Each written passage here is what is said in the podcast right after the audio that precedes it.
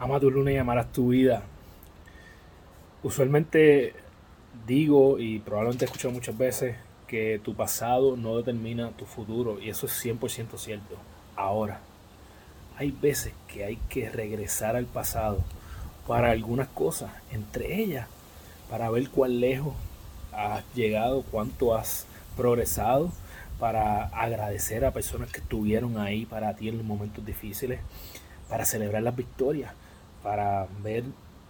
todos esos pequeños, eh, esas pequeñas eh, ganancias que tú has tenido en cada uno de los proyectos que estás emprendiendo y también eh, para ver cuáles son las cosas que te han fallado para que no las vuelvas a repetir o para que busques formas mejores de hacerlas. Así que